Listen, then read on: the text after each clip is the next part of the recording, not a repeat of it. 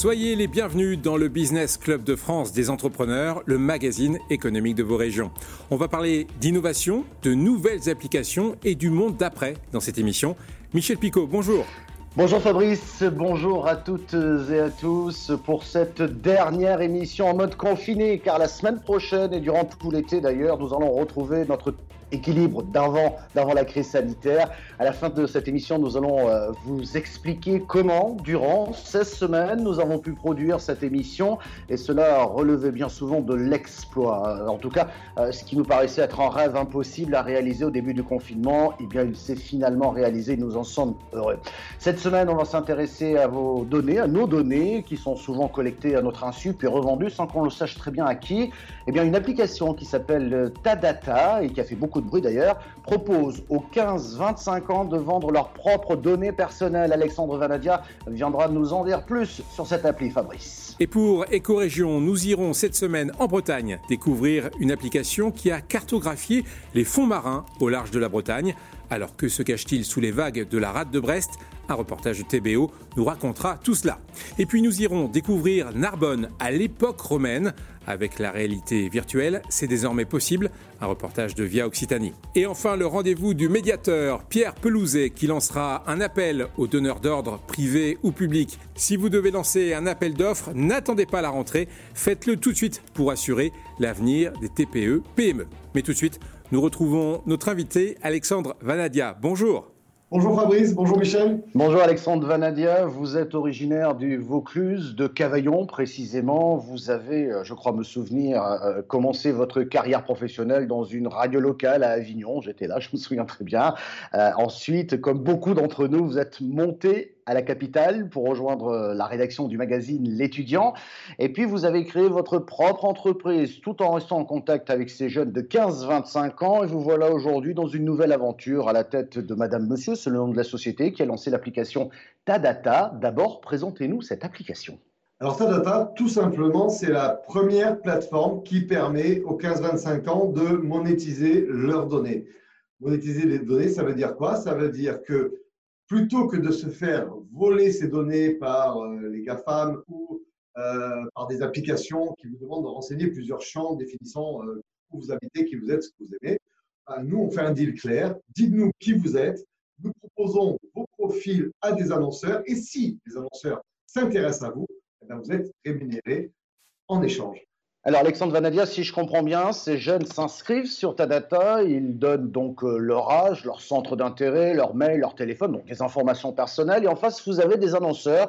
Et ces mêmes annonceurs qui veulent toucher ces jeunes achètent ces informations. Ensuite, vous, vous reversez aux jeunes un pourcentage sur cette vente. Euh, combien de, jeunes se sont inscrits sur ta data? Alors ta data a la particularité, vous l'avez rappelé, de, de se concentrer sur la cible des 15-25 ans. Pourquoi tout simplement la cible des 15-25 ans C'est qu'aujourd'hui, ce sont la population qui a le plus besoin de, small money. On, a tous besoin, quand on est un lycéen étudiant, euh, de compléments de revenus, de, gagner, d'avoir des bons plans. Et Tadata s'inscrit dans cette, lignée-là. Euh, aujourd'hui, avec euh, ce positionnement qui est sur les 15-25 ans, nous avons en, en 3-4 mois inscrit 3000 jeunes qui ont accepté délibérément de dire si on veut me contacter, je m'inscris sur Tadata et je choisis la typologie des annonceurs qui m'intéressent. Euh, Alexandre, votre solution est déclinable sur d'autres cibles et d'autres profils, je ne sais pas, les sportifs du dimanche, les célibataires, les quinquas. Vous avez des projets de déclinaison euh, d'autres cibles d'ailleurs? Oui, on, pense à d'autres cibles, on pense à d'autres pays, puisque la problématique est mondiale. Euh, le vol et l'exploitation des données est mondiale. Aujourd'hui, il y a des combats juridiques qui demandent aux, aux réseaux sociaux de rétribuer les gens. Tant que ce combat-là ne sera pas n'aboutira pas tant qu'il n'y aura pas un reversement des sommes gagnées par les, par les grands acteurs d'Internet au, au, détriment des consommateurs, Data aura tout le loisir de se développer et de proposer cette alternative. Comment a été perçue cette application entre ceux qui ne veulent pas donner leurs données, les paranos qui ont le sentiment que tout se vole, finalement ils n'y peuvent rien, il y a les plus aguerris, les plus habitués qui eux partagent plus facilement des informations. Là, vous proposez une solution finalement pour contrôler ses propres informations, ses propres données, non? Oui, c'est le contrôle, c'est un peu du sens de la propriété de sa donnée. Euh, alors, il y a, toujours des, débats pour dire les données, c'est très personnel, euh, vendre ses données, c'est vendre ses organes. Non, mes organes ne sont pas vendus tous les jours sur Internet. Mes données, si. Aujourd'hui, c'est le Far West. Donc, il y a deux familles de pensée. Il y a ceux qui disent on ne doit pas en débattre, les données sont protégées à tout prix.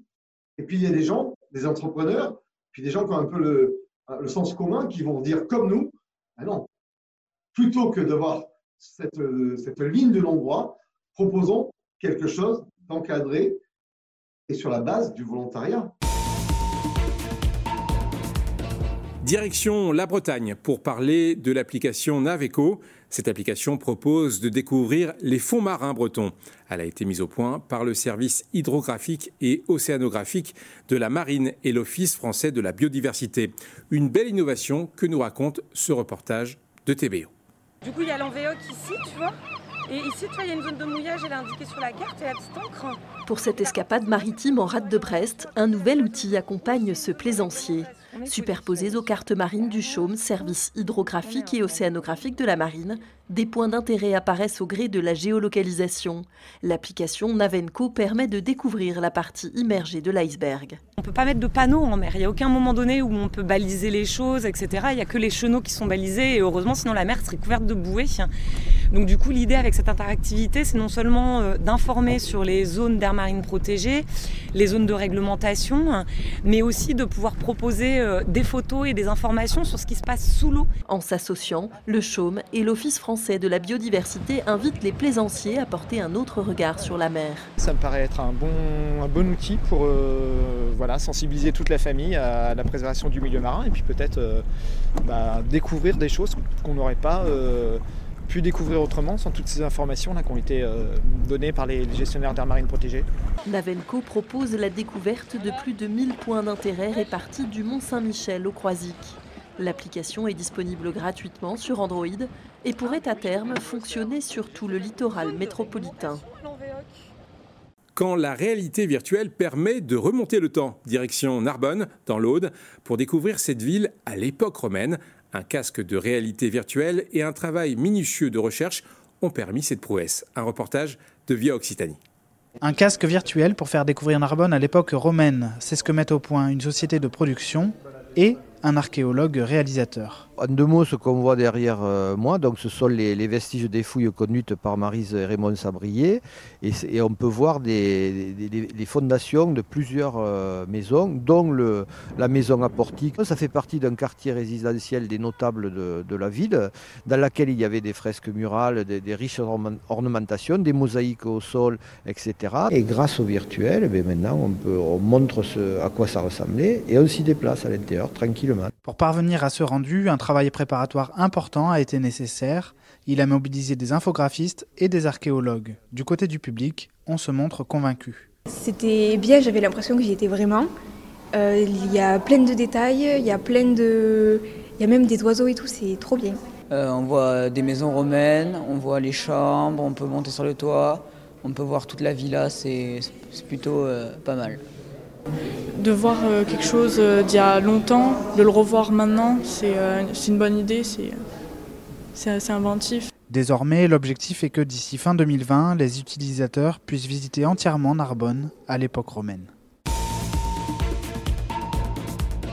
Et c'est l'heure du rendez-vous du médiateur des entreprises. Pierre Pelouzet, bonjour. Aujourd'hui, vous lancez un appel. Bonjour Fabrice, bonjour à Michel aussi. En ce début d'été, je veux lancer un appel aux grands groupes aux grandes administrations, aux collectivités qui viennent d'élire leur maire, en leur disant la chose suivante. Euh, je sais que vous avez tous passé du temps en confinement, en télétravail, que cette reprise est difficile. Je sais que la tendance naturelle serait de se dire on va attendre la rentrée avant de lancer les commandes, les appels d'offres. Et pourtant, il faut que vous soyez tous conscients qu'il y a un tissu de TPE, de PME, d'artisans qui attendent, qui attendent ces commandes, qui attendent ces appels d'offres et leur faire perdre deux mois, deux mois de business, deux mois de chiffre d'affaires serait terrible pour eux parce que leurs trésoreries sont à zéro, parce que leurs leur carnets de commandes sont à zéro. Donc l'appel que je lance aujourd'hui, c'est s'il vous plaît, tous les grands acheteurs, les grands acheteurs de ces grands groupes, de ces grandes entreprises, de ces collectivités, lancez les appels d'offres dès le mois de juillet, mobilisez-vous, prenez le, le peu d'énergie qui vous reste pour écrire ces appels d'offres, les lancer de manière à ce que les, entreprises puissent vous répondre rapidement et qu'on puisse lancer les bons de commande le plus tôt possible. Et bien sûr, la deuxième chose, c'est ne fermez pas non plus vos services de paiement pendant l'été. Là aussi, la trésorerie est une clé. Donc, lancez les bons de commande, lancez les appels d'offres payer les factures. C'est ce message que je lance pour ce mois de juillet exceptionnel, ce mois de juillet 2020.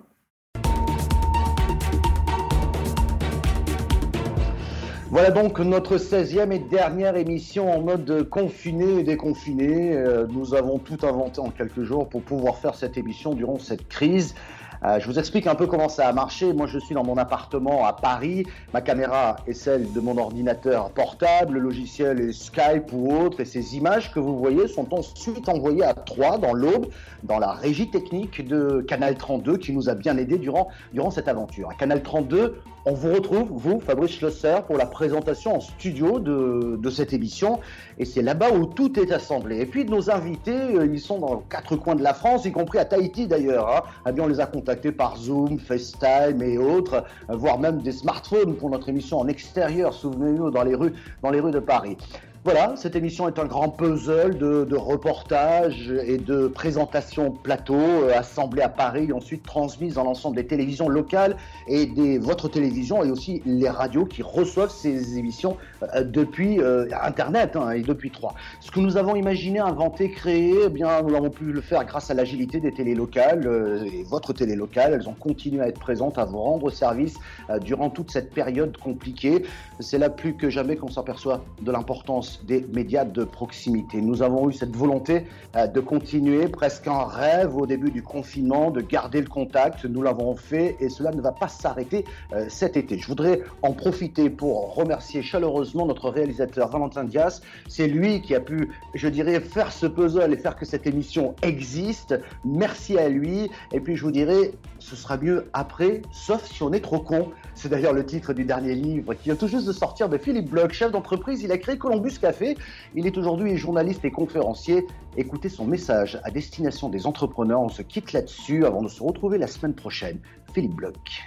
J'aimerais, je parlais d'un rêve. Euh, je pense qu'en fait, quand on a un grand rêve, il n'y a pas d'obstacle. Moi, j'étais convaincu quand on a créé Columbus Café qu'on créait la première chaîne française d'espresso bar. On a pris des coups dans la gueule pendant dix ans.